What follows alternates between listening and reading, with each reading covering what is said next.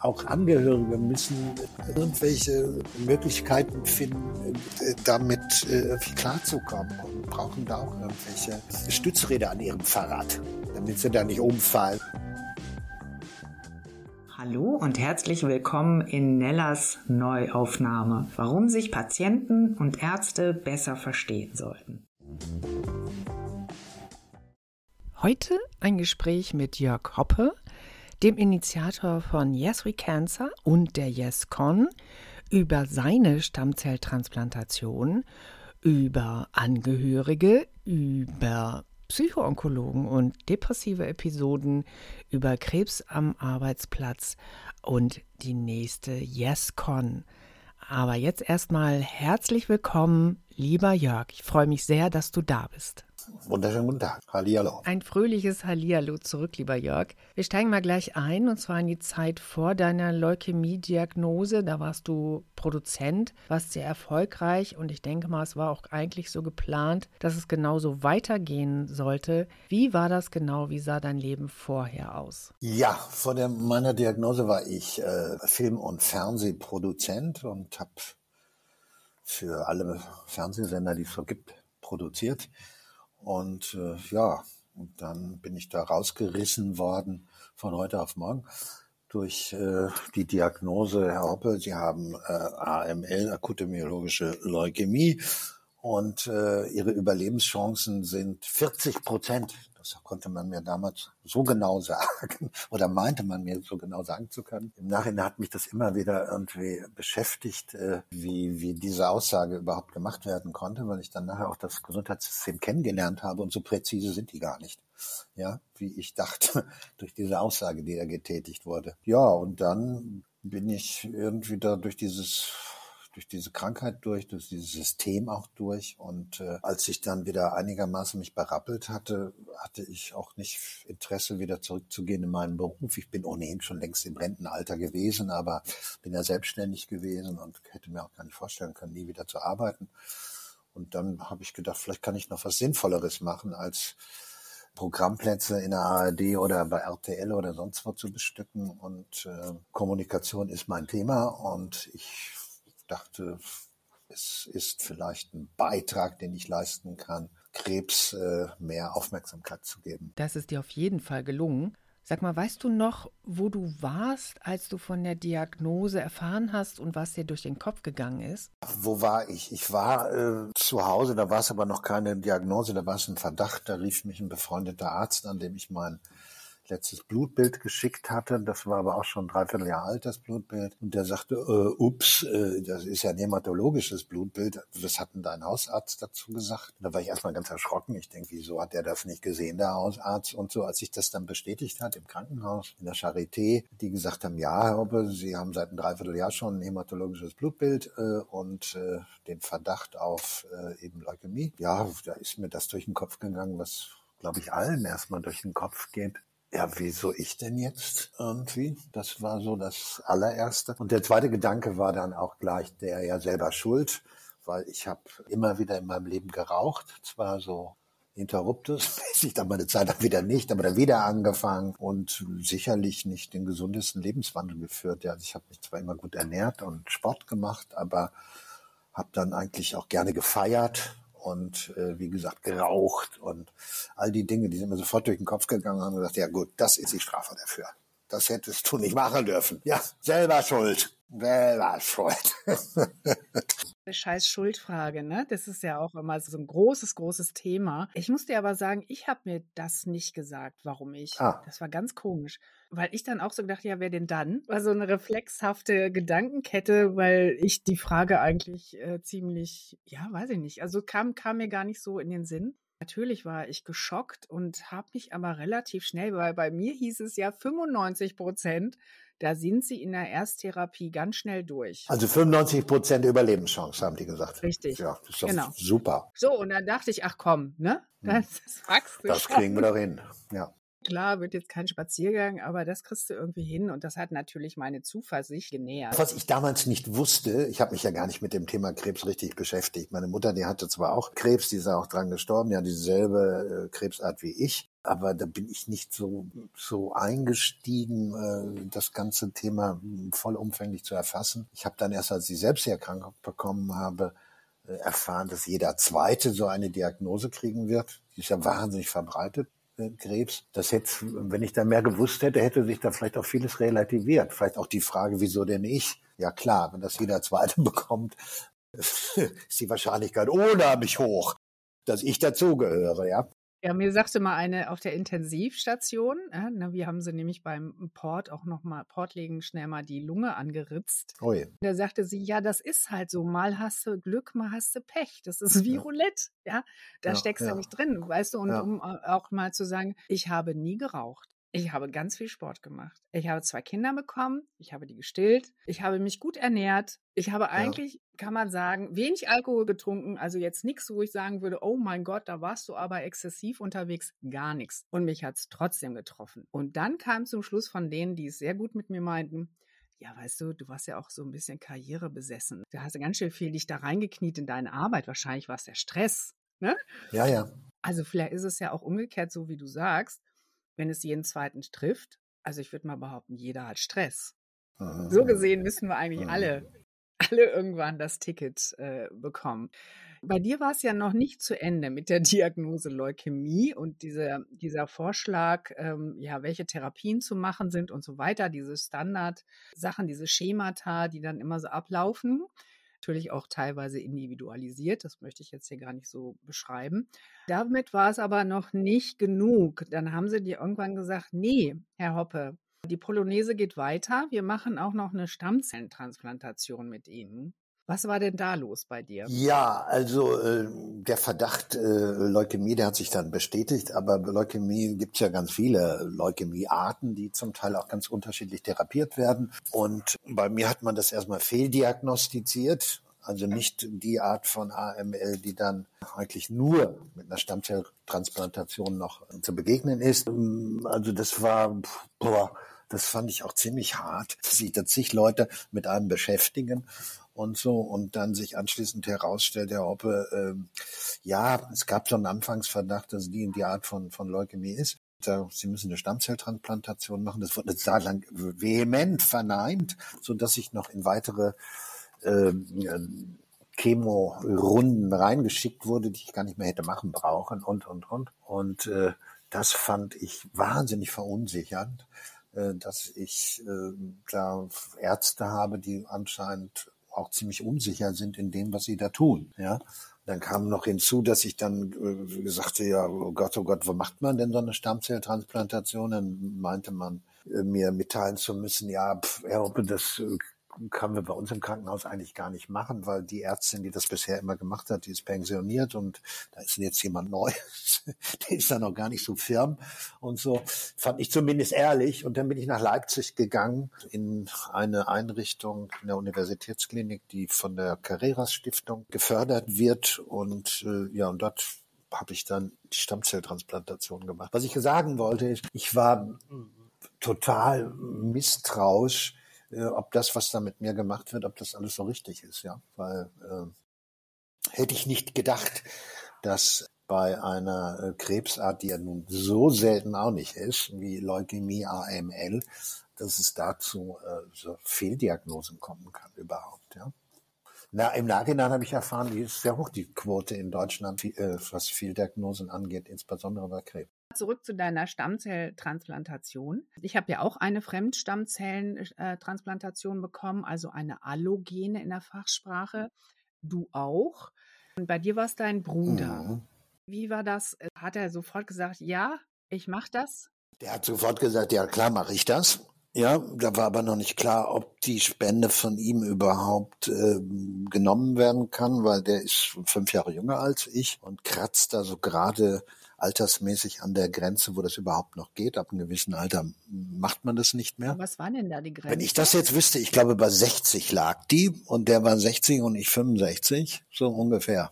in der Ecke. Das, das weiß ich gar nicht genau. Jedenfalls die Frage, ja, müssen wir mal gucken. Ich kann es dir sagen. Ach, du weißt es genau. Dann werden wir jetzt ein bisschen Aufklärung betreiben. Du darfst spenden ab 18 und dann ja. bis zum 55. Ja. Lebensjahr. Und bei Geschwisterkindern ah, ja. geht das länger. Genau, jetzt wo du es sagst, kommt mir das sehr bekannt vor. Das habe ich auch schon mal gehört. Du hast recht. Ja. Das ist jetzt bei der DKMS mhm. so. Es gibt aber auch noch andere Einrichtungen und da ist das Alter, bis wann man spenden darf, sehr viel niedriger. Ich glaube 35 oder so.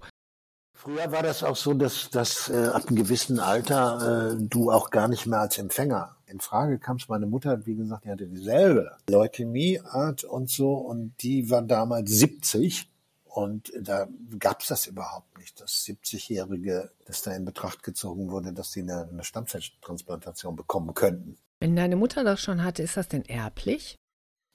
Nein, nein, nein. Das, die Antwort ist immer dieselbe. Ja, es gibt da so eine genetische Disposition oder keine Ahnung, so in der Richtung.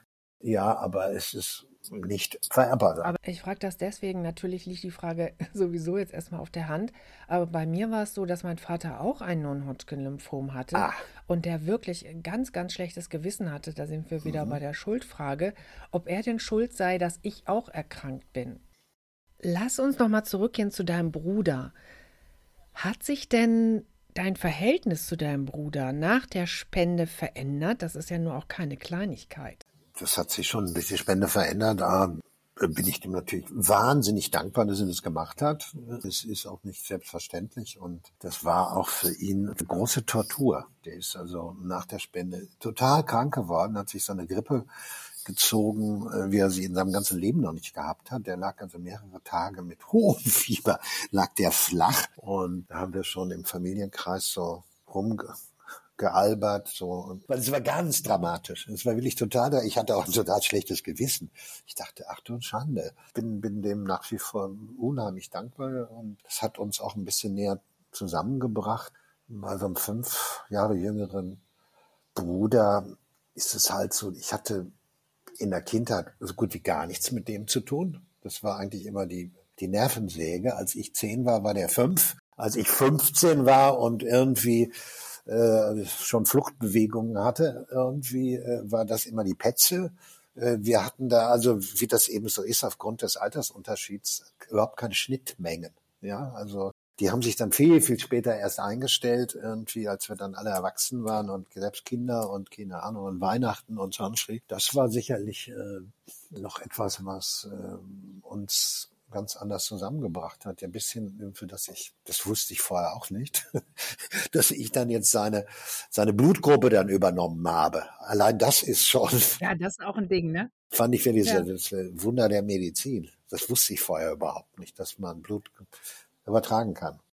Ja, weißt du, was bei mir noch dazu? Also bei mir ist es ja auch so, ich habe einen männlichen Spender Ah ja, das hattest du, glaube ich, mal erzählt, genau. Ja, genau. Und da denkt man ja, das geht gar nicht. Also Frauen spenden Frauen ja. und Männer spenden ja, äh, ja. Männern. Natürlich geht das. Und ich habe natürlich seine Blutgruppe. Aber was dazu kommt, ist, wenn ich jetzt zum Beispiel einen Mord begehen würde, würde man mir nicht auf die Schliche kommen, weil am Tatort männliches Blut nachzuweisen ist.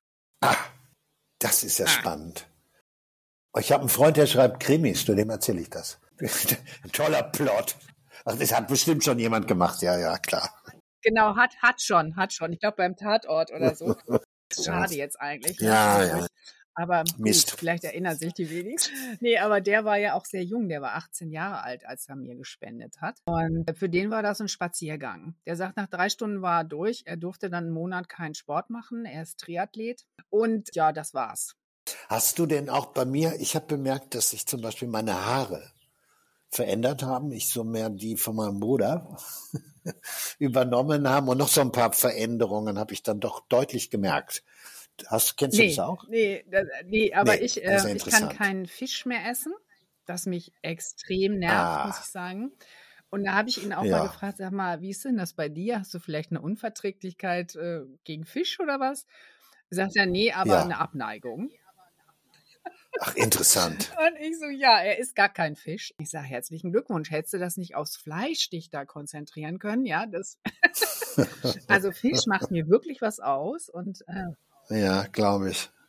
Ja, wie war das denn? Irgendwie danach hast du dann irgendwann mal wieder so einen Fisch auf dem Tisch gehabt und hattest du dann schon so, nee, äh, mag nee, ich, ich, äh, hm, oder oder erst als reingebissen hast, hast gedacht, oh, also mein Körper ja hat mehr. alles von sich gegeben. Also mein Ah, Körper ja. hat mir Bescheid gegeben, dass das jetzt nicht mehr Don't do passt. it.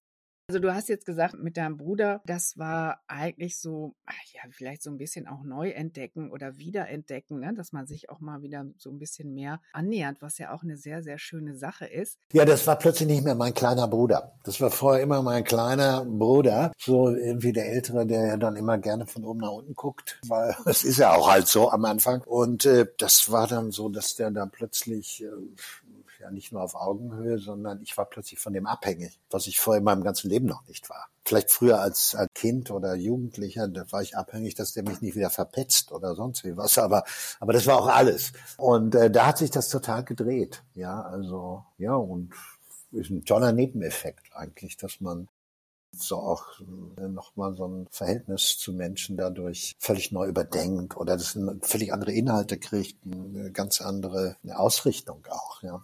Ja, das finde ich auch. Also, was es ja immer heißt, Ziehungen werden ein bisschen überprüft oder du merkst so, oh, guck mal, die kommen damit nicht klar und die biegen jetzt hier ab an der Autobahn. Mhm. Oder du selber biegst vielleicht auch ab und sagst dir, nee, danke, den Weg, den ihr da geht, den gehe ich nicht mehr mit euch. War das denn bei dir in der Familie auch so, dass sich da auch so ein bisschen was vielleicht auch ein bisschen ungünstig verschoben hat? Wie, das, die Frage habe ich jetzt nicht ganz verstanden. Ungünstig verschoben hat. Ja, also dass du gemerkt hast, so die kommen damit nicht klar und, und gehen auf Abstand. Ach so, ja, also äh, mein Bruder kommt zum Beispiel heute nicht damit klar, das, was ich aus, der, aus meiner Krankheit gemacht habe. damit kommt er nicht klar. Ja, dass ich dann Yes Veganza gegründet habe und wieso ich nicht einfach nur Ruhe gebe und dankbar bin, dass ich das überlebt habe und äh, wieso man damit an die Öffentlichkeit gehen muss. Da hat er kein Verständnis für. Kenn ich. Kennst Mhm. du? Ja. Ich habe zwei Schwestern und eine, die findet das ganz komisch. Ja, aber irgendwas triggert uns, Herr Nella. Also Ja. die Frage ist ja nicht ganz abwegig. Ja, Ja, äh, wieso bist du nicht einfach dankbar und freudig des Lebens? Wieso musst du dieses Thema Krebs immer noch weiter? Also rein statistisch bin ich ja schon geheilt, bin raus, die fünf Jahre sind schon rum und so weiter. Und dann könnte man doch auch sagen, ja toll, wunderbar, aber irgendwie haben wir beide ja äh, irgendwie das Bedürfnis, hallo, wir leben noch und äh, irgendwie äh, weiter darüber zu kommunizieren. Ja, und äh, ich finde die Frage gar nicht so abwegig.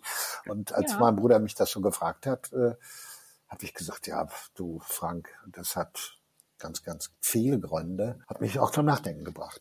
Du bist Sicherlich. ja auch so ein Macher, ne? weil ich glaube, das ist auch Ja. was, was uns eint. Es geht mir immer Genau. gut, wenn ich was mache. Wenn ich das nur aushalte, das, das kann ich irgendwie nicht. Und ich denke mal, bei dir war es auch so, das, was du ja vorher gemacht hast, hast du ja jetzt auch eingesetzt für das, was du jetzt tust. Es ist ja durchaus sehr verwandt mit dem, was du machst, so genau wie es bei mir ja auch da andockt. Absolut. Also eigentlich mache ich das, was ich immer gemacht habe, irgendwie weitestgehend in Kommunikation. Irgendwas an die Menschen bringen und äh, ja, bloß diesmal mit, mit anderen, mit anderen Inhalten und mit, mit, so einer intrinsischen Motivation auch, weil ich etwas erlebt habe, was mich wirklich äh, also nicht nur so diese Nahtoderfahrung, die es ja irgendwie war. Ich habe ja wirklich gedacht, das war's jetzt, Ende aus. Mich mit dem Thema ja intensiv beschäftigt und äh, aber mich hat eben unheimlich diese Erfahrung in dem teuersten Gesundheitssystem Europas, äh, muss ich ehrlich sagen, geschockt. Ich war, war echt geschockt. So hatte ich ja schon erzählt von der Fehldiagnose über einen Krankenhauskeim, den ich mir dann da gefangen habe, auf der Hämatologie. Ja, denke ich, äh, wie, wie, da sollte es doch besonders sauber sein und, und, und, ja. Und dann, äh, wie du auch letztendlich selbst als Privatpatient, der ich ja bin, ja, alleingelassen bist und ständig hinterher rennen musst. Und, äh, ja, das war für mich, äh, neben dem Erlebnis, diese Krankheit äh, da zu durchleben, war eben das andere, dieses Gesundheitssystem. Ich hatte völlig naive Vorstellung davon, äh, wie das irgendwie äh, funktioniert und war total geschockt. Ich war, war, war echt geschockt und habe gesagt, das darf irgendwie nicht wahr sein. Und dass ich mich, da, mich dann da intensiver mit beschäftigt habe, da habe ich gedacht, na ja, äh, irgendwie, das muss sich irgendwie ändern. Ja, wir, wir, wir können hier nicht im teuersten Gesundheitssystem Europas sein. Und die Lebenserwartung in Deutschland ist eine der schlechtesten, wirklich eine der schlechtesten. Ich glaube, wir sind Platz 17 und 18, die Frauen ein bisschen besser. Und es stimmt doch irgendwas nicht. Das, das darf ja nicht wahr sein, bis hin, dass irgendwie moderne Methoden irgendwo der Diagnostik oder so alle nicht angewendet werden, wie wir wissen, aufgrund mangelnder Digitalisierung beziehungsweise äh, den Möglichkeiten, Daten irgendwie zu nutzen und, und, und. Das ist wirklich, als wäre die Zeit da stehen geblieben, finde ich. Und das hat mich dann total getriggert, auch als empörter, als empörter Bundesbürger und Kunde und Kunde letztendlich so eines äh, Gesundheitssystems. Ja, das hat mich total empört, muss ich sagen. Ich habe gesagt, sag mal, geht's, Aber geht's weißt noch? du das mit dieser E-Patientenakte? Ich habe ja ein Vorleben, ein berufliches und habe für die Conhit gearbeitet. Das ist jetzt die Medea. Und die habe mhm. ich mit aufgebaut 2011. Und da war schon Thema. Die E-Patienten. Seit 22 Jahren. Ja, die elektronische Patientenakte. Wo sind wir jetzt? Worüber reden wir immer noch? Wir reden immer noch über dieses Thema. Und die kommt wieder nicht, ich schwör's dir. Also es ist, es ist wirklich zum auf die Bäume äh, kraxeln. Also das, das ist nicht zu verstehen. Und ich habe jetzt vor kurzem einen Beitrag veröffentlicht bei DocCheck zum Thema Warten wie viel verwartete Lebenszeit ich schon verbuchen kann. Also ich habe ich hab mal hochgerechnet, sind 80 Stunden pro ja. Jahr, die ich verwarte auf Klinikfluren dieser Welt, also dieser deutschen Welt. Und dass das sicherlich auch ein bisschen ne, anders organisiert werden kann. Und es haben mir ganz viele ja. Ärzte geschrieben, die können ja da kommentieren, dass sie das auch nicht verstehen. Was, was ich nochmal von dir wissen wollte, ähm, bei dem, beim Anfang und der Diagnose und so weiter, es kommt, kommt ja viel auf einen zu und auch mental, was man verarbeiten muss. Hast du irgendwann entschieden, ja, ich suche mir eine Psychoonkologin? Entschieden ist gut. Äh, also ich hatte, ich hatte natürlich gleich im Krankenhaus schon diese, diese, diese ganzen vielen Fragen und, und hätte mir gewünscht, dass ich da irgendwie einen Gesprächspartner noch gehabt hätte, professionell. Dann war das so in der Charité, gab es dann so Seelsorge, heißen die gar nicht. Ich weiß gar nicht, wie das heißt. Doch, Doch die heißen die so. Die heißen so. Mhm. Da kam da mal irgendwie eine und sagte, Herr Hoppe, haben Sie da Bedarf irgendwie? Und so sage ich, oh ja. Und da dachte ich, die macht jetzt mit mir irgendwie Termine aus. Nein, die kam dann irgendwo zwei Tage später und hat mir zwei CDs in die Hand gedrückt. Und hat gesagt, ja, Hoppe, äh, hier. Und dann habe ich gesagt, äh, was soll ich denn damit machen? Ich habe auch gar keinen CD-Spieler. Weder jetzt hier im Krankenhaus noch zu Hause. Den werden sie doch wohl sicherlich auftreiben können. Und dann fand ich auch ziemlich shocking. Die, äh, aber weißt du, was verrückt ist? Äh, wir sind ja, also das dürfen wir den Hörerinnen und Hörern ja. verraten, wir sind ja fast zeitgleich krank geworden, sind ja. beide auch von der Charité sozusagen aufgenommen worden. Von, auch vom selben Arzt, glaube ich, oder? Ja, dann zufällig, weil eben die andere Dame retired ja, war. Ja. Ne? Und meiner war Non-Hodgkin und das war ein anderer Flur, also die Non-Hodgkin-Lymphome und Lymphome. Und die Leukämien war der Parallelflur. Leukämien werden nämlich anders therapiert, genau. äh, therapiert als Hodgkins ja. und Non-Hodgkins. Äh, das dauert immer alles sehr viel länger, diese ganzen ähm, Chemozyklen und deswegen wird das auch getrennt. So, und ich habe eine unheimlich tolle Erfahrung gemacht mit einer Psychoonkologin. Die war immer da, die war, da gab es auch eine Broschüre. Ja, da habe ich dann angerufen und dann ähm, habe ich mir die ausgesucht, ähm, genau die. Und die war immer da, wenn es mir richtig dreckig ging. Die war wie ein Engel. Wir haben ganz tolle Termine gehabt. Auch mein Mann war bei ihr. Die hat auch dafür gesorgt, dass ich eine Niedergelassene bekommen habe. Weil sie sagte, Nella, ich kann dich hier auf Station ja nicht begleiten, wenn du rausgehst. Du brauchst jemanden, der in deiner Wohnnähe ist und so. Und das hat sie dann gemacht über die Deutsche Krebsstiftung, hat mir Listen gegeben und Empfehlungen, Verhaltens- und Gesprächstherapie. La la la. Also will damit sagen, guck mal, wir waren parallel quasi unterwegs, haben trotzdem völlig verschiedene Erfahrungen gemacht. Ja. Das ist doch verrückt. Im, Im selben Krankenhaus. Ja, im selben Krankenhaus. Ja, ich bin dann in psychoonkologische äh, Betreuung, Behandlung erst Jahre später gekommen, eigentlich anderthalb, zwei Jahre später, nachdem ich die Stammzelltransplantation überstanden hatte, ich dann später nochmal einen dramatischen Rückfall durch so Kollateralschäden, die man ja dann hat. Man hat dann keinen Krebs mehr, aber dafür mehr was anderes, weil die Chemo und äh, Bestrahlung also alles dermaßen aggressiv ist. Und bei mir habe ich jahrelang äh, das Berufskrankheit immer Magenschwüre gehabt und dann ist irgendwie Magengeschwür aufgeplatzt. Das war just zu dem Zeitpunkt, wo ich gedacht habe, ja, du hast es jetzt geschafft. Wow. Ja, jetzt läuft wieder alles. Und dann bin ich mit dem Notarzt ins Krankenhaus und oh Gott, oh Gott. Und dann musste ich nachher wieder nach Leipzig und das war wirklich so wie beim Monopoly. Gehe zurück auf los, die keine 4000 Euro an. Okay, und das war dermaßen deprimierend im wahrsten Sinne des Wortes, dass ich dann, als ich dann wieder aus dem Krankenhaus raus war und so, hat mich dann eine tiefe Depression erfasst. Äh, ich bin wirklich erschrocken gewesen. Ich kannte die Krankheit aus dem privaten Umfeld bis hin zu Suizid und so war mir eigentlich bekannt, aber wenn man das selbst hat, muss ich dir sagen, ist es ja nochmal, wie immer bei allen Dingen, nochmal eine ganz andere Erfahrung und ich muss sagen, ist auch eine der schlimmsten Krankheiten, die es überhaupt gibt. Ja, also fürchterlich. Ja, und, ja, und dann habe ich mich irgendwie in, in, in onkologische, psychoonkologische Betreuung gegeben in der Fliedner Klinik in Berlin am Gendarmenmarkt. Kann ich eigentlich empfehlen. Die sind jetzt nicht darauf spezialisiert, aber die haben da so viele äh, äh Fachkräfte, so dass man da eigentlich immer jemanden findet, der, der matcht, der irgendwie passt. Die haben mich dann da wieder, oder wir haben uns gemeinsam äh, haben, haben uns ja wieder rausgeholt. Du, aber ich hatte das auch, ja, nach der Stammzelltransplantation. Ich dachte eigentlich, ich bin safe. So, ich, äh, ich kann das gut verpacken und ich komme gut klar. Und dann habe ich äh, quasi vier Wochen auf dem Sofa gesessen, nur geheult. Ich habe äh, gar nichts mehr machen können. Ich war völlig äh, gelähmt. Und ich kam einfach nicht mehr hoch. Und ich hatte ja psychoonkologische Betreuung. Ne? Und trotzdem hat es mich äh, ziemlich gebrezelt, muss ich sagen. Mhm. Und irgendwann habe ich dann ähm, auch entschieden, mein Vater hat mir da einen richtigen Tritt in den Hintern gegeben. Der hat gesagt, okay, äh, du kannst dich jetzt entscheiden, ob du jetzt so weitermachen möchtest, ob das dein Lebensentwurf ist. Oder ob du sagst, nee, also dann bin ich natürlich auch zur Psychoonkologin, habe darüber geredet, natürlich ganz viel und so. Und dann bin ich da wieder rausgekommen. Wie lange hast du das gemacht? Die psychoonkologische Betreuung, das habe ich gemacht, bis meine Psychoonkologin beschlossen hatte, in Pension zu gehen. Da war sie 83. Und das ist jetzt, glaube vor drei Jahren ähm, ist sie in Rente, also Pension gegangen. Das heißt, du hast das über einen längeren Zeitraum gemacht? Ja, ich habe das über, also von der Diagnose an, also mhm. ähm, ja 2016, Anfang 2016 bis, ich würde behaupten, 2019. Oh. Also ich habe drei Jahre, jede Woche einmal bin ich dahin. Sag mal, hat, die, hat das die Kasse denn bezahlt? Ja, natürlich.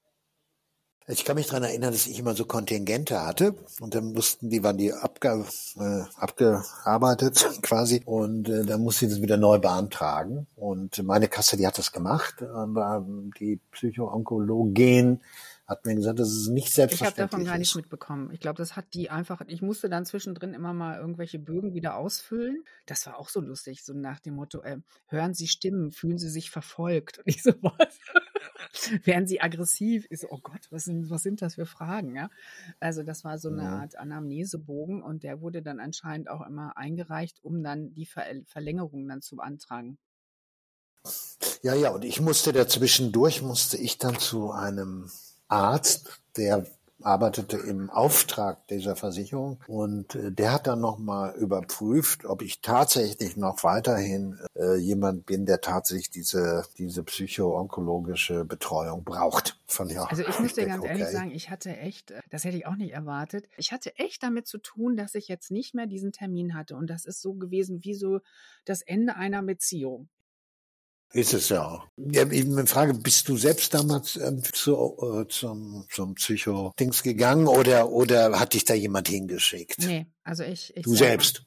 Ich selber habe auch gemerkt, mein Mann kommt eben nicht so richtig äh, damit klar. Also es ist schwierig, mit ihm darüber zu reden, weil er so viel Angst um mich hatte, dass mhm. er total blockiert. Das hat uns beide entlastet. Ich habe ihn auch besser verstanden über diese Therapie, weil mir hm. meine Psychoonkologin oft gesagt hat, dass mein Mann eben Ängste hat und dass ich ihn auch mehr loben muss für das, was er für mich tut und dass das eben im Rahmen seiner Möglichkeiten geschieht und ich nicht meine Messlatte da anlegen darf und das auch wertschätzen muss. Also jetzt mal ganz kurz gefasst. So ja, ja. Und das habe ich ja. dadurch erst so richtig verstanden. Also was da für ein Druck auf Angehörigen lastet, das hätte ich ohne sie nicht so richtig geschnallt, muss ich ganz ehrlich sagen. Deswegen kann ich das nur empfehlen. Also ich würde nie empfehlen, zusammen zum Psychoonkologen oder zum Psychologen zu Außer gehen. Außer beim Paartherapeuten. Habe ich schon mal gemacht. Hast du ja. gemacht? Ja. ja, aber nicht in dieser, in dieser Phase. Ach so, okay. Das ist schon länger her.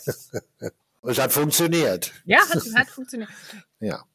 Nee, aber was du da gerade ähm, erwähnt hast, dass es für Angehörige eine unheimliche, unheimliche Herausforderung, Belastung ist, äh, weiß ich auch nicht. Das sind dann auch irgendwann Gedanken. Das hat lange gedauert, bis ich das auch irgendwie kapiert hatte, was das für meine Frau eigentlich bedeutet, was wir da gerade machen, die dann nämlich auch sofort ihren Job hingeschmissen hat. Die hat Gott sei Dank einen Arbeitgeber gehabt, der gesagt hat, ja gut, du bist jetzt raus, verstehe, dass du nicht beides machen kannst. Und äh, Simone hat ja nichts anderes mehr gemacht, als nur für mich gelebt und für mich gesorgt, rund um die Uhr. Die hat ja selbst eigentlich gar nicht mehr existiert in dem Sinne, dass sie irgendwas gemacht hat, was mit ihr zu tun hatte. Und die hat dann Gott sei Dank, äh, das habe ich damals auch so einfach so intuitiv unheimlich unterstützt, habe ich gesagt, super Idee, musst du unbedingt machen. Jetzt ist er mittendrin in dieser Phase, wo sie das ganze Gesundheitsmanagement da gemacht hat, was bei mir ja auch Auswirkungen hatte, weil ich dann während der Therapie ab und zu zu Hause sein durfte. Da war ich dann nicht klinisch äh, irgendwie, sondern durfte ich zu Hause sein bis zur nächsten Phase der Chemotherapie, stationär und so weiter. Und da mussten wir zu Hause äh, die ganze Wohnung von Pflanzen befreien. Keine Teppiche, keine Haustiere. wo meine Frau gesagt hat zu dem Arzt, ich vermute mal, Sie selbst haben keinen Hund, sonst könnten Sie nicht so. Das hat er gesagt, doch, zwei. Ja, oh ja, Weil, sie alles. Ja, selbst das Zuhause war dann nicht mehr, war da mein Zuhause eigentlich. Das musste auf mich zugeschnitten werden. Und dann hat er damals gesagt, ich muss jetzt irgendetwas für mich finden, was nochmal so mich da rausreißt und hat dann angefangen, Golf zu spielen. Was ich nur sagen wollte, auch Angehörige müssen, ähm, die müssen vielleicht vielleicht nicht zum Psychoonkologen dann, aber die müssen auch irgendwelche äh, Möglichkeiten finden, äh, damit äh, irgendwie klarzukommen und brauchen da auch irgendwelche Stützräder an ihrem Fahrrad damit sie da nicht umfallen. Und das blendet, blendet man immer so aus und das wird gar nicht oft genug betont, was das bedeutet. Auch die Belastung, die das in so einer Beziehung dann hat. Ich kenne so Beziehungen, die sind dann auseinandergegangen. Ja, kennst du wahrscheinlich auch. Hm, ja, ja, also ich kenne das ja. reichlich. Also ich ja, habe ja. aber auch von Freunden gehört, da kannst du ja froh sein, dass dein Mann bei dir geblieben ist. Ja, auch das. Dann habe ich gesagt, ja, ich, er kann auch froh sein, dass ich bei ihm geblieben bin. Ja nicht, dass der Kranke so der Dumme ist, sondern es verändern sich halt tatsächlich, was wir eingangs auch schon hatten. Es sind verschiedene Bewertungen und Einsichten und du entwickelst dich eben einfach. Und auch, wenn du Glück hast, entwickelst du dich zusammen. Ich hatte zum Beispiel eine Phase, wo ich sehr ungerecht war und auch leicht cholerisch und ich das gar nicht von mir kannte. Und mich dann mhm. beobachtet habe und gedacht habe, was ist mit dir denn los? Mhm. Wie reagierst du denn? Das war so wie ferngesteuert, weißt du? Ich konnte das gar nicht kontrollieren und habe dann irgendwann gehört, ja, das liegt an den Medikamenten. Mhm. Und erst als ich das gewusst habe, war ich natürlich beruhigt und dann konnte ich meinem Mann das auch erklären. Weil wir beide da immer so dachten, was ist denn jetzt los? Ne? Also das mhm. waren ganz komische Sachen, die da abgelaufen sind, so ein bisschen Alien-mäßig. Was ich jetzt mal, mal ganz was anderes, weil du hast ja die Yes We Cancer, diese Selbsthilfegruppe hast du gegründet und dann eben auch die App. Und wie gesagt, ich würde behaupten, dieses Machen, das hat, das hat dir sehr geholfen. Das ist dann quasi quasi ein Psychologenersatz mhm. gewesen, vielleicht auch ein bisschen. Was ich mich immer frage, beziehungsweise eigentlich frage ich es mich nicht, weil ich die Antwort weiß, aber Gut. ich stelle sie Wenn ich jetzt keine Antwort habe, kommt sie von dir dann. Ja, da hast du jetzt ein Problem. Warum braucht Krebs Prominenz? Weil Krebs Kommunikation braucht. Und in einer Welt, der wir hier leben, haben eben prominent äh, eine besondere Strahlkraft oder, oder die haben Follower, die haben Zuschauer, die haben irgendwie ein großes Auditorium und äh, das ist an für sich nichts anderes als ein Transmissionsriemen oder ein Tool, um gewisse Dinge breiter an die Menschen zu bringen. Und deswegen braucht es Prominente. Und weil die Menschen da immer gerne irgendwo äh, sich dann doch eher für, für jemand anders interessieren als für sich selbst. Das ist halt so. Ja, und, und deswegen braucht es Prominente. Also nicht per se braucht Krebs Prominente, aber wenn man irgendwo diesen, diese Mission hat, wie wir, dass man sagt, wir wollen das in die, in die Breite bringen, wir wollen, wollen, dass da mehr drüber geredet wird oder so, finde ich das ganz großartig, ja. Also so eine Sendung zum Beispiel wie, wie Up of My Life, wenn man die mit Nicht-Prominenten nur machen würde, äh, glaube ich, wäre das Interesse ein deutlich geringeres. Und anschließend ist dann so eine Meldung, ja, hier Miki Krause war der Sendung irgendwie, hatte auch und so, das ist dann überall DPA und, und keine Ahnung. Ja, wenn das Karl Mayer ist, ist es leider nicht der Fall. Dafür braucht man die Prominenten. Das ist einfach nur Mittel zum Zweck. Bei mir war es ja so, dass ich tatsächlich angefangen habe mit dem Blog, das Zellenkarussell. Fangen wegen dieser Boutiqueverkäufe. Mhm. Die hat er gesehen, ich hatte ein Pflaster da, wo der Port mal saß. Dann hat er gesagt, na, Sie haben Krebs, sehe ich sofort. Äh, meine Schwester hat das auch, die heult uns hier allen die Ohren voll, ist kaum noch zu ertragen. Und die Hannelore Elsner, die hat das ja richtig gemacht. Die hat alle nicht belästigt mit ihrem Krebs. Und dann bin ich ja raus aus dem Laden und habe gesagt, okay, jetzt reicht's mir. Und das war die Geburtsstunde vom Zellenkarussell. Und da habe ich zum ersten Mal gemerkt, was Prominenz bewirken kann. Also ich will jetzt damit nicht behaupten, wenn mhm. Hannelore Elsner das anders gemacht hätte, hätte ich einen anderen Boutiquebesuch gehabt. Äh, dennoch hat es eine Auswirkung, auch wenn Prominente darüber schweigen. Da war jetzt letztens auch das Model, was ja auch an Krebs verstorben ist, wo auch niemand was mitbekommen hat.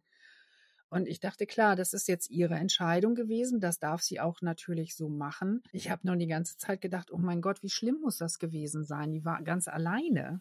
Und niemand wusste davon, wie dreckig es ihr ging. Wahrscheinlich natürlich die engsten Familienmitglieder. Aber sie hat dann immer noch so Keep Smiling and Show Must Go On Ding laufen gehabt. Vielleicht hat sie auch geholfen, das kann ja sein.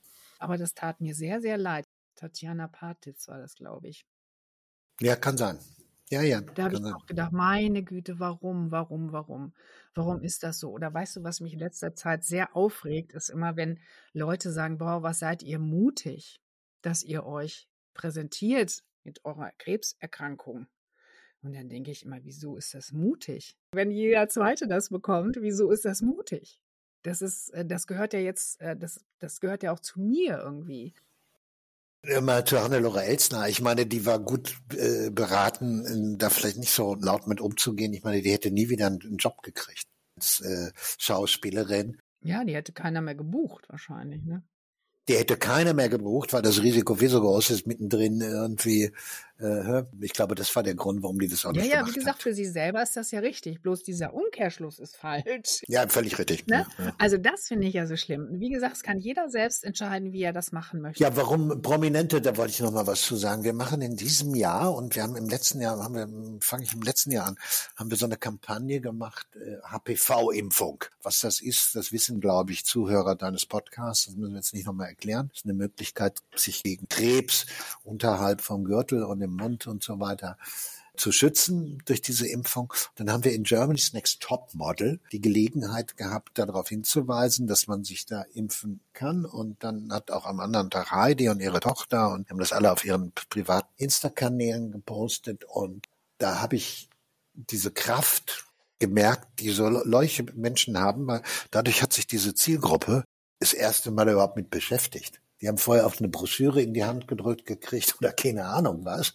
Aber da rein und da raus. Und wir machen im Oktober mit äh, Union Berlin eine Kampagne, wo wir Männer darauf hinweisen, bitte, bitte macht doch das, was Union jetzt alle machen dort. Äh, geht mal regelmäßig zur Vorsorge irgendwo, äh, lasst vielleicht mal das Gemächter mal abtasten und vielleicht auch mal in, in den Po gucken. Diese Kampagne machen wir. Ich meine, anders kommt man die Männer gar nicht ran, als man das zum Beispiel mit so Fußballstars macht. Da fühlen die sich irgendwie angesprochen. Unsere Helden, die machen das auch und so. Und dafür finde ich, sind Prominente super, wenn die sich dann im Dienste so einer Sache stellen und sagen, ja, da bin ich dabei. Die haben ja doch auch durchaus eine Vorbildfunktion oder sogenannte ja, Role Models oder Identifikation oder so, weißt du, wenn du einen Schauspieler hast, der aus deinem Jahrgang kommt, fühlst du dich dem auch gleich sehr viel näher. Und Exakt. Das war mir nochmal wichtig. Ich fand das nämlich sehr gut. Also mit Joko Winterscheid, mit Tim Melzer, der sich ja auch sehr engagiert, mit dem du ja auch sehr eng befreundet bist, den du ja auch übrigens entdeckt hast fürs Fernsehen, ne? Also by the way.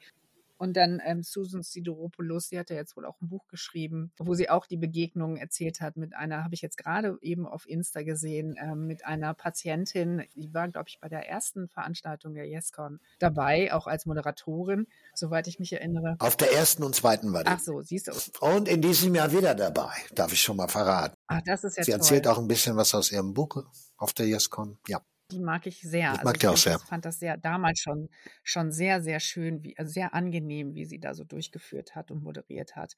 Und man hat auch gemerkt, dass sie sehr berührt war durch ganz viele Begegnungen, die sie da erlebt hatte. Ne? Das ist ja übrigens auch das Schöne, ihr Lieben, an der YesCon. Ja, diese wundervollen Begegnungen, die Ja. man, ja, ist wirklich wahr. Ich bin ja ein alter Messehase und ich habe ganz viele Kongresse und Ausstellungen und so weiter begleitet. Ich habe Projektmanagement, Projektleitung gemacht für Konferenzen und ich habe noch nie eine Veranstaltung erlebt, bei der es so fröhlich zugegangen ist, wo so viel gelacht wurde. Also Menschen, die dann natürlich tiefere Gespräche hatten, haben sich zurückgezogen. Das kam durchaus auch vor. Dennoch habe ich das immer in Erinnerung. Ich war ja 2021 dabei. Letztes Jahr warst du nicht dabei in München?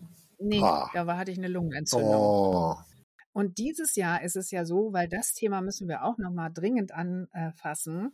Wie kommuniziere ich das am Arbeitsplatz? Wir haben Ja. bei dir gehört, äh, Produktionsfirma und so weiter. Und äh, du hattest auch schon in einem Vorgespräch mal erzählt, dass das für dich auch kam wie nochmal eine Klatsche, als dann dein Kompagnon gesagt hat, du, wir müssen jetzt aber eine Sprachregelung finden. Und das vorher, du hattest ja erzählt, mit dem Mhm. Magen hattest du schon öfter Probleme, nie ein Thema war. Und auf einmal war es dann so. Das hat dich, glaube ich, ganz schön emotional runtergezogen. Das war, ich sag mal so, das erste Mal, dass ich dachte, oh shit, Krebs ist tatsächlich eine völlig andere Krankheit als alle anderen, die du vorher hattest, weil nämlich äh, mein Partner, mit dem ich 30 Jahre lang alles zusammen gemacht habe, mich vorher nie gefragt hat, als ich gesagt habe, du, ich habe ein enormes Problem, ich habe ein Magengeschwür, ich habe ein kardiologisches Thema mal gehabt zwischendurch. Äh, Da hat er mich nicht nach einer Sprachregelung gefragt und als ich sagte, du, ich habe Krebs, sagte der, wir brauchen dann eine Sprachregelung und mit der Begründung, äh, dass es die Mitarbeiter total verunsichern würde und auch unsere Auftraggeber. Da sind wir wieder bei Hannelore Elsner. Äh, Und in der Tat,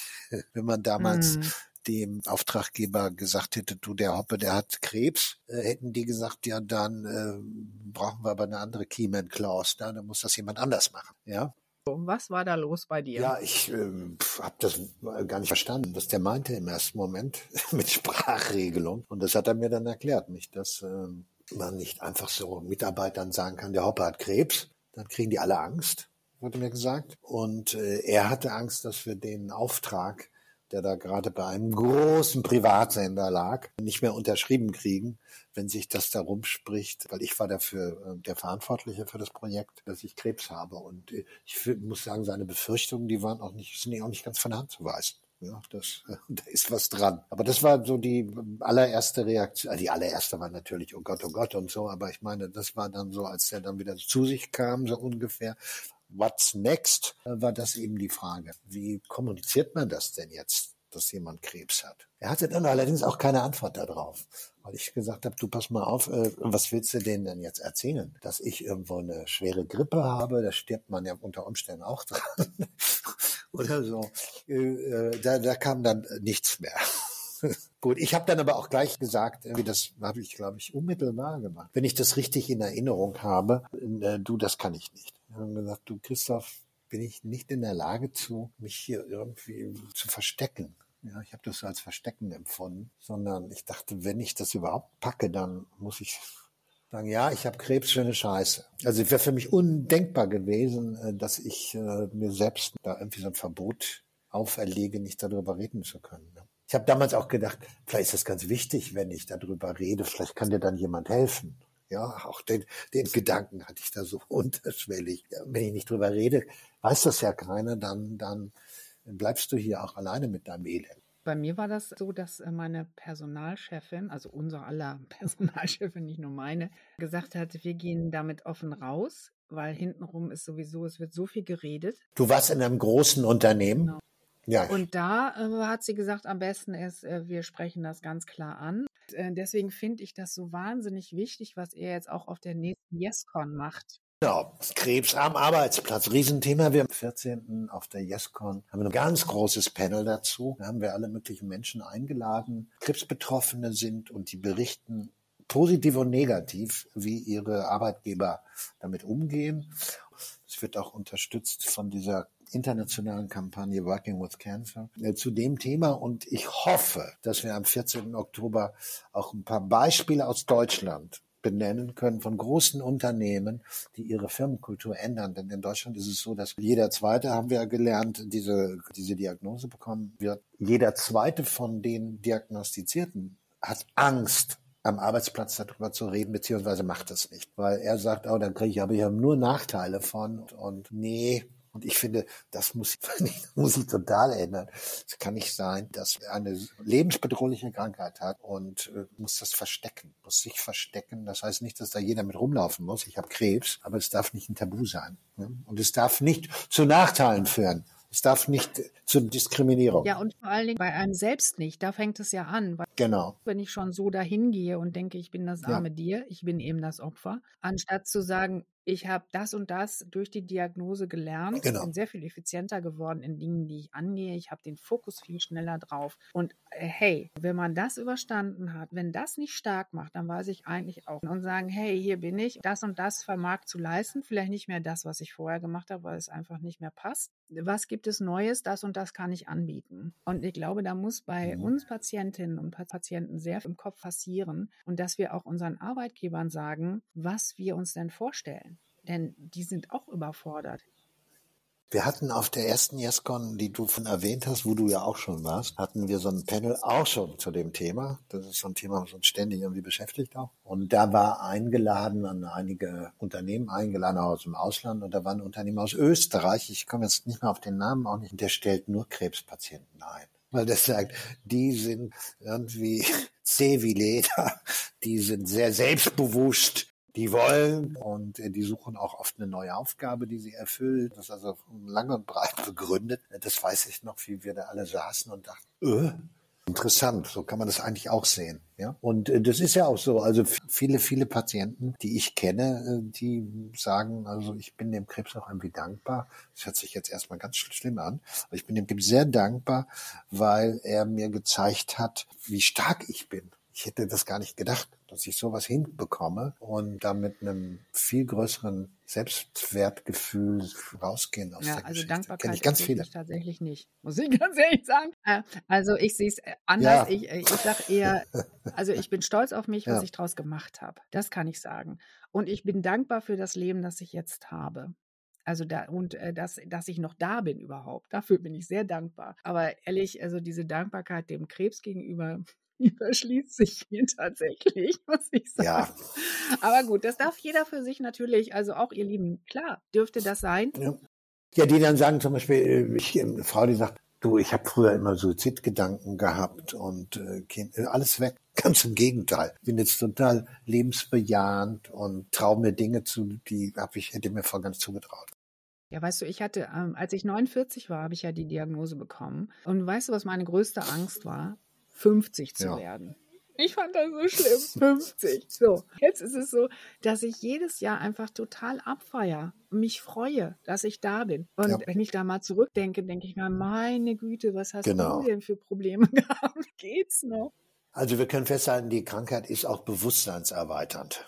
Auf jeden Fall. Auf jeden Fall. Das passt jetzt eigentlich auch ganz schön. Was würdest du denn eigentlich dem Jörg vor der Krebsdiagnose sagen? Was war dem Jörg vorher wichtig und wo sagst du jetzt, ach, das habe ich jetzt ganz äh, über Bord geworfen. Es sind ganz andere Sachen in den Fokus gekommen.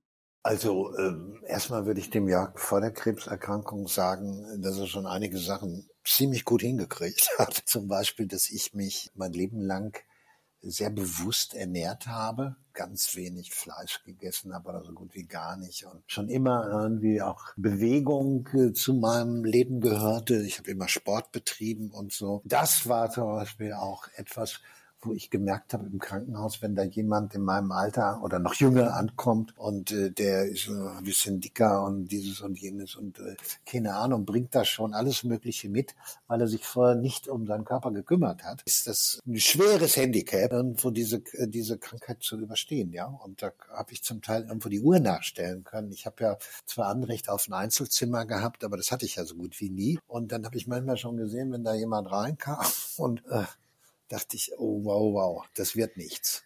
Ja, und in der Regel war es dann auch so.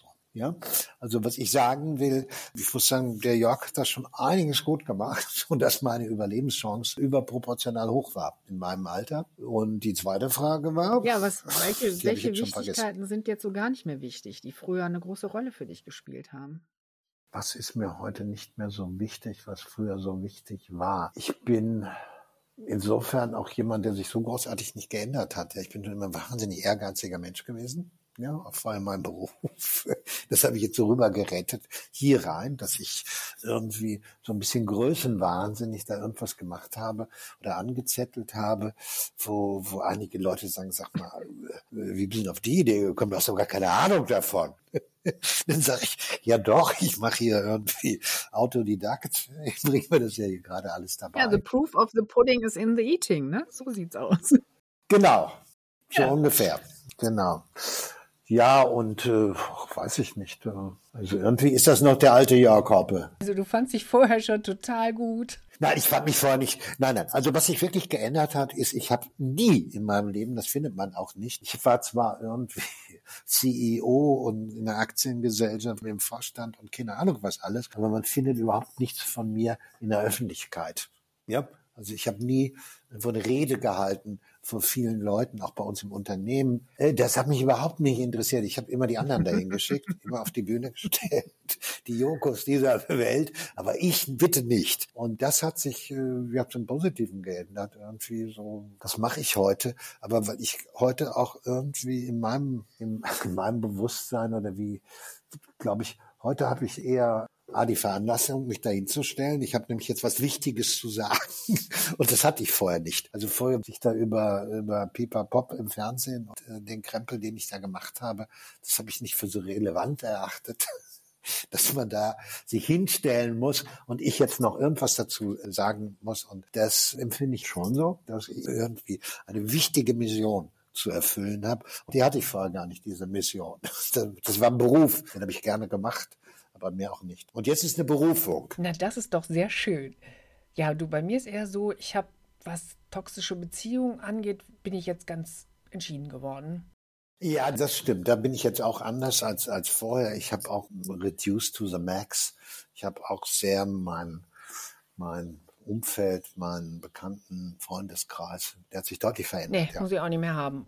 Worauf ich mich aber jetzt sehr freue, ist, dich ja. wiederzusehen am 14. Ja, ich freue mich auch. spätestens. Das wird ja dann, also ihr war, habt ja diesmal nur einen Tag äh, YesCon. Die findet ja in Berlin statt. Am 14. Genau, am Alex, ne? Ja, kostenfrei. Man muss sich allerdings akkreditieren und äh, wir haben nur begrenzt Kapazität. Okay, und wann, wann ist das eröffnet? Im Newsletter empfehle ich, den zu abonnieren. Äh, da steht dann drin, wie man das macht. Ihr könnt auch meinen Newsletter abonnieren, Post von Nella. Ja, bitte. Dann kommunizieren wir gegenseitig, was uns so wichtig ist. Fantastisch. Ja, also wir freuen uns aufeinander und wir freuen uns auch, wenn wir viele von euch da draußen da begrüßen dürfen. Das Thema ist wichtig und nächstes Jahr seid ihr, glaube ich, eher so Richtung Mai unterwegs. 4., 5. Mai in der Hauptstadtrepräsentanz der Telekom. Aha, sehr schön. Äh, das ist dann am Ernst Reuter oder was? Nee, die ist irgendwo, ich weiß es gar nicht. Ja, okay, wir werden davon erfahren. In, in Berlin. In, in Berlin. diversen ja, Newslettern, ja, genau. die ihr natürlich reichlich abonniert, damit ihr immer wisst, was hier so los ist. Jetzt erstmal ein herzliches Dankeschön an alle, die hier zugehört haben. Und vielleicht sehen wir uns ja auf der nächsten YesCon. Würde mich freuen. Ich bin auf jeden Fall da. Jörg ist auch da. Und ich hoffe, wir konnten euch ein bisschen was so mitgeben, worüber ihr vielleicht auch noch nie so nachgedacht habt, was ihr noch nie so gesehen hattet, wie zum Beispiel bei dem Thema Angehörigen. Also das, das würde uns sehr freuen. Und natürlich auch an dich, Jörg, ein ganz herzliches Dankeschön. Danke, dass du dir die Zeit genommen hast. Und ihr passt natürlich wie immer gut auf euch auf. Du natürlich auch, Jörg. Ich bedanke mir, wie der Berliner sagt, und wir sehen uns. Okay, mein Lieber, mach es gut. Herzlichen Dank. Jo, bis denne. Tschüss, schönen Tag. Bevor jetzt das Outro zu laufen beginnt, wollte ich noch ganz schnell loswerden, dass ihr die YesCon auch streamen könnt. Also ihr müsst da nicht hin, wenn es euch nicht gut geht oder so, dass anderweitig nicht möglich ist, kein Ticket mehr bekommt. Ihr könnt das alles streamen. Ich werde das alles verlinken. Das wollte ich noch loswerden. Und einer, der da auf dem Panel sitzen wird, das ist der Arno Luig, ein sehr bekannter Journalist, der hat das Buch Rauhnächte geschrieben, wo er ähm, ja seine Erfahrungen mit seiner Darmkrebsdiagnose niederschreibt, das in einem Tagebuch verfasst hat. Und den habe ich jetzt als nächsten Gast bei mir in der Lass Neuaufnahme. Zufall, Zufall. Seid gespannt, es geht natürlich weiter und ich freue mich auf euch, wie immer. Bis denn. Tschüss.